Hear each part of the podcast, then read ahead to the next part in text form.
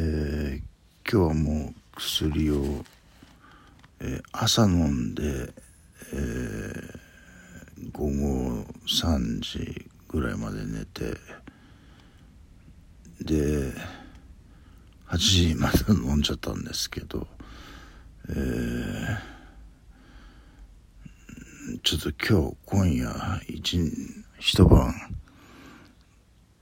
これといってあの見るものもなくネタもなく一晩はあまりにも長いということで、えー、あのー、これ寝るしかないという感じで妻がもう水剤飲むっていうんでじゃあ俺も飲も飲んじゃおうということで、えー、と8時に、え飲んでしまったんですけども。えーこの説明のつかないなぜ僕かということなんですけれどもこれをもう堂々本当に堂々巡りばっかりしてるんですがえっ、ー、とレッドホットチリペッパーズをサブスクでかけていて、えー、ワンホットミニットっていうかなり前にそれこそもう30年前ですか、えー、に出たアルバムの歌詞の歌詞の英語英語の歌詞が載ってたんですけど、えー、その1行目が「それは我々が小さな子供の頃から始まった」っていうんですよね。だからこの状況あの僕が全権を握っているようなこの状況っていうのはあ卒論からじゃなかったんだなっていう。僕はあの てっきり卒論からだと思卒論で自分が覚醒したと思ってあの生きてきましたんであのそう思ってたんですけどそうじゃないみたいどうやら違うみたいあの柴咲コウさんの歌でも「あなたは知らない、えー、出会ったその日を」っていう歌詞があるんですけどもまあ知らないわけですよ。えー、いつ、えー、その大衆に大衆にって言っちゃっていいのか分かりませんけど出会ったのかっていうのがね。でそのレッチリの後の方で、えー、ちょっと文文までは、えー、訳しきれなかったんですけれどもテレパシーって書いてあるのが読み取れてあテレパシー？あ俺やっぱテレパシー持ってんだわみたいな、えー、だからその自分は本当にニュータイプだったんだっていうことですよね、えー、これ前にも言ったと思うんですよ。あの超超常現象というかなんていうか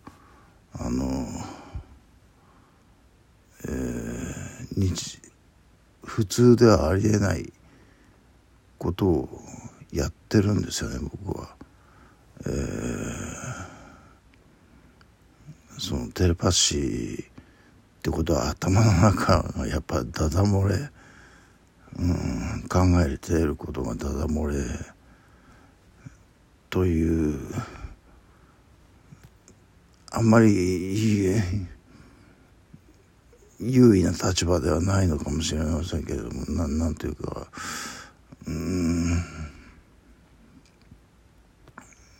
まあそういうことだったんだなっていう。うん。テレパシーなんて本当にあるんですね、えー、そして僕がそれを子供レッチリと僕とは大体向こうがちょっちょっと年上ぐらいでほぼほぼほぼ同年代なんですよね僕55でレッチリが50えー、678ぐらいなんですよね。えー、なので、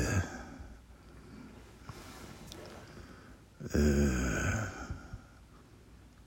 じゃそんなちっちゃな頃からなんで僕かっていうのは全然わからないですよね。卒論からだとしたら僕は説明ができるんですよ。あのまあその仏教で言えば下脱？下脱してるのは地球上で僕だけだったっていうあの現在ねそういうふうな理解もできるんですけれどもえっ、ー、と卒論より前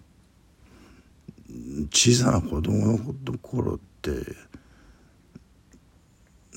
僕はそんな特別な人間だったとは自分のことは解釈してないんですけれどもね、えー、でもやっぱりそうだったんでしょうね。これだけ世界を席巻してしまうっていうのはなんかちょっとえーなんというかこう世界を丸めた本あの論文を書いたからってそれだけでこんなことはできないと思うんですよ。だからそのテレパシー的なものがあったと。そうするとちょっとねあのまずいことはできないですよね。あの本当に。えー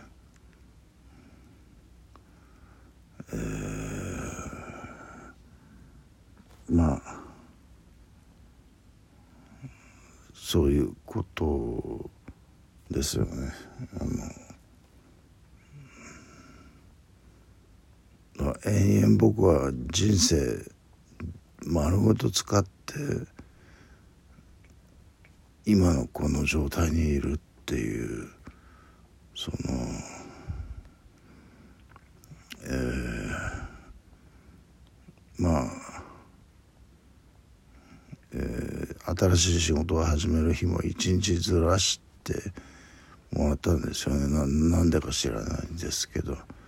まあそそこでずらしてもらえればなんかできることがあるっていうかあのまあ身動き取れるんでね。えーえ今今夜は寝ちゃうけれども明日から3日間の間になるべく墓じまいの 段取りをつけてしまおうと、えー、今2つの会あの石材店にあの見積もりを持ってもらってるんですけれども、えー、一つは日曜日の朝に、えー、お茶会うことになっていて。もう一つはもうすでに、えー、納骨とか、えー、墓にあの字を彫るやつをやってもらっているんですよね。どっちか安い方をやってもらってで、えー、骨はね散骨も永代供養もしないでうちに置こうと思ってるんですよ。うちに置くとその例えば2人とも僕ら夫婦2人とも死んじゃった時にあのうちが後発せないとかっていう状況が生まれるらしいんですけれどももうそんなことしたことかっていうあのちょっとやけくそ気味なんですけれどもあのもう僕が死んだらもう世界滅びますよ絶対。だからそんな時にもう骨がどうのこうの言ってる場合じゃないんですよね。だからえー、まあ一番安く上がるというあの墓だけし閉めてそれで終わりにしようと。そういう感じです。